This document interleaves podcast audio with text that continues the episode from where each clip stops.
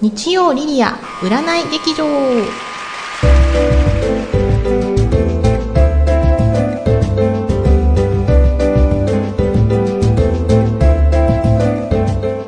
こんにちは。今回第2回目の放送となります。日曜リリア占い劇場。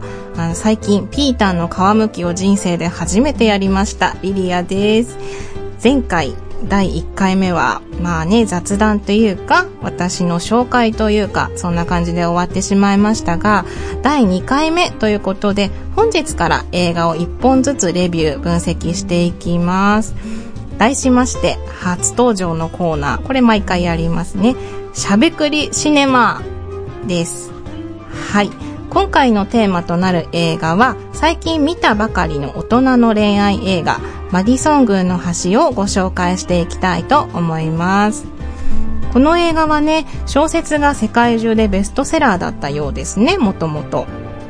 でそれを1995年今から20年も前ですね。あの最近若い彼女をゲットしたっていうクリント・イーストウッドの監督の監督のね作品ですね。ね知ってます？若い彼女。その人すっごい美人でねモデルさんかなんかやってるんだと思うんですけど。で監督がねほぼ全ての自分の作品に自ら出演してしまうという面白い人です、うん、舞台はアメリカの片田舎。タイトルにも入ってるマディソンっていう地名が実際にアイオワ州にあるようで、で、まあそちらで農場主の夫と二人の子供とで平凡に暮らしている主婦が主人公。フランチェスカっていう役名でこのね主婦があの名女優メリル・ストリープなんですね。当時46歳。夫と子供たちが4日間遠方へ出かけてしまって家に一人でお留守番することになったんですね。で、この4日間のうちに人生最大の心に残る大恋愛をね、してしまうわけですね。うん。あの、ほぼ全ての作品に出演してしまう監督、イーストウッドはどの役かと言いますと、フランチェスカの大恋愛のお相手、大事な役どころですね。キンケイドという役名で出演しております。あの、こんなにね、繊細な役まで演じられるこの人、本当にいろんな顔持ってますよね。あの、すっごいね、ソフトな笑顔とか見せちゃうんですよ、この映画で。で、私的にはね、いつもこう眉間にしわ寄せてるおじちゃんだから、この映画見た時すごいギャップがあってびっくりしました。うん。で、まあ、簡単に始まりは、フランチェスカは映画のスタートにはもう亡くなってて、その4日間の大恋愛当時はまだ子供だった2人兄弟が遺体埋葬の方法を決める際に、お母さんのね、過去の手紙や写真を遺留品から発見して、現代の兄弟と過去のフランチェスカとキンケイドの恋愛模様の回想と、2つの視点から見る映画です。といっても、まあ、ほぼ過去の恋愛模様がメインなんですけどね。ね、あの、もう始まりからこう、何何何ってこう、ワクワクさせるストーリーですよね。で、かなり女性目線の映画です。男性から見ると、こういうめんどくさい女いるよね、なんて思ってしまうかもしれないですね。というわけで、続きます。この番組は、株式会社アルファの制作でお送りします。な恋愛は大人の人生を変える。ロミレー泉のゼロ学恋愛ホスピタル。運命分析学による5分間の恋愛トーク。恋人夫婦片思い募集中の方。どんどん楽しい恋をしてくださいね。ロミレーがお手伝いします。人生楽しく生きましょう。各週日曜日ポッドキャストで配信中。Try to the next stage. アルファ。はい。マディソン軍の橋、引き続きデビューしていきます。映画に登場するメリル・ストリープ演じるフランチェスカも程よい肉付きでこうむっちりしててね、すっごい女性らしいんです。あの、大恋愛をしたからか、この4日間のうちにね、あ、でもこれ映画でね、こう見て感じてほしいと思うんですけど、最後の方のフランチェスカは映画のスタートから比べると、またさらにこう女性らしい女をこう取り戻したような顔つき、仕草なんですよね。品があるっていうか。あの、初めのね、このむっちりした感じもセクシーなんだけど、ちょっとこう髪が乱れてたり、生活感があるっていう感じ。あの、最初と最後のね、フランチェスカ、ちょっと注目してみてください。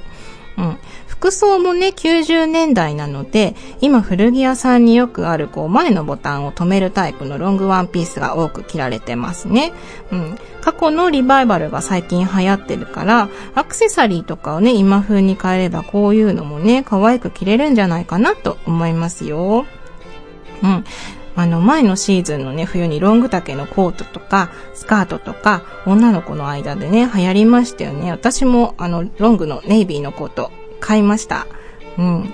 このね、夏も長いスカートって若い子の間で流行ってますしね。で、まあ話がそれましたが、ここで私が映画の中で注目した言葉の紹介。その1。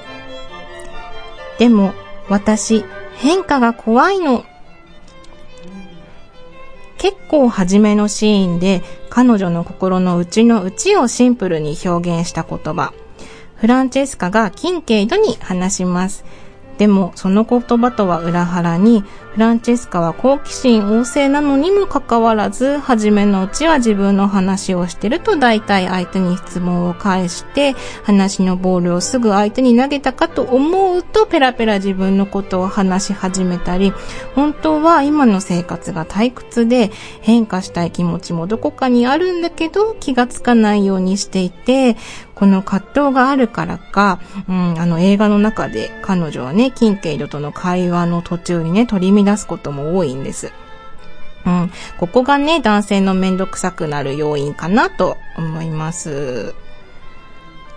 その2、いよいよ自分の人生を歩もうと思ったら、歩き方を忘れてしまっている。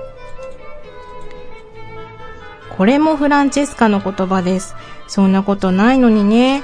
歩き方を忘れてしまってるんじゃなくって、もう昔の自分とは変わってしまってるんですよね。うん、それをね、こう忘れてしまってるってこう表現するところが素敵ですよね。皆さんどう思います？うん。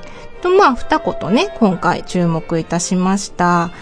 あの、映画の結末はね、見て皆さんに感じてほしいのですが、まあもう知ってる人もね、いるかもしれないですけど、私はね、このフランチェスカの選択は正しかったと思います。もうね、彼女にはもう背負うものが多すぎたし、時間が経ちすぎていたよねって、うん。もちろんね、自分の人生だから希望に従って生きていくことも大事だけども、大人の女性だからできた選択だなっって思いました。うん、大人のね、キラキラしすぎた恋愛映画よりね、私はこういうひとひねりしたね、映画の方が好きかもしれないです。うん、過去にね、君に読む物語っていう映画見たんですけど、これもザ、あの、恋愛映画っていう感じで、それとね、重ね合わせてみてみると、私はね、マディソン軍の端に一票です。ということで、後半、フレ太郎に移ります。日曜リリア占い劇場。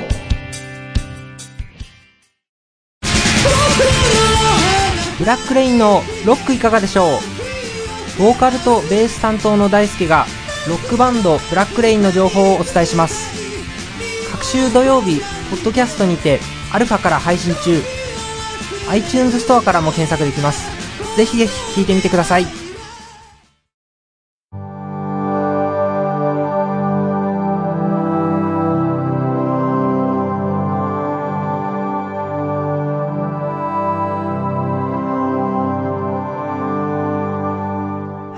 では、フレタロのコーナーです。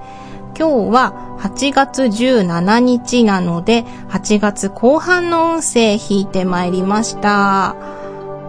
8月後半のラッキーは、12月生まれのあなた、諦めかけていたことができるようになります。思い返してもう一度チャレンジ。グレープフルーツやレモングラスの香りでやる気アップ。8月後半アンラッキーは、5月生まれのあなた、物事が停滞してしまいそう。流れに逆らわず、ヒノキやサイプレスの落ち着いたウッディな気持ちで過ごしましょう。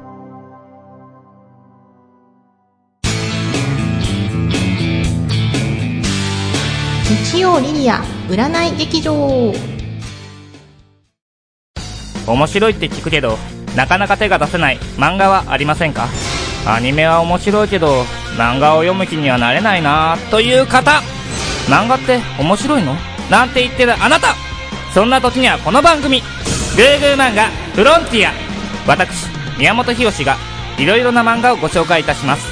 毎週木曜日ポッドキャストにて配信中。漫画は日本の文化。あなたも漫画を読みませんか？Try to the next stage. Alpha.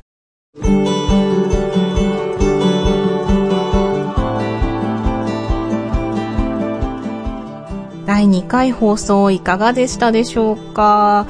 次回はまた少し前の映画ですね。あの、ゴッドファーザーシリーズの監督をしたフランシス・フォード・コッポラの娘さん、ソフィア・コッポラの作品、ロスト・イン・トランスレーションをテーマにお届けしたいと思います。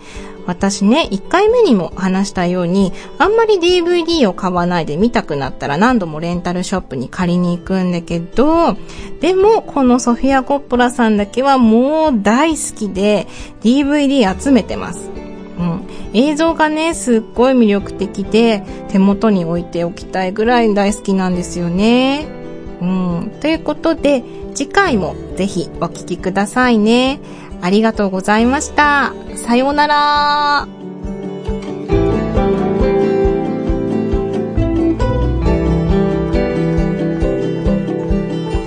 この番組は株式会社アルファの制作でお送りしました。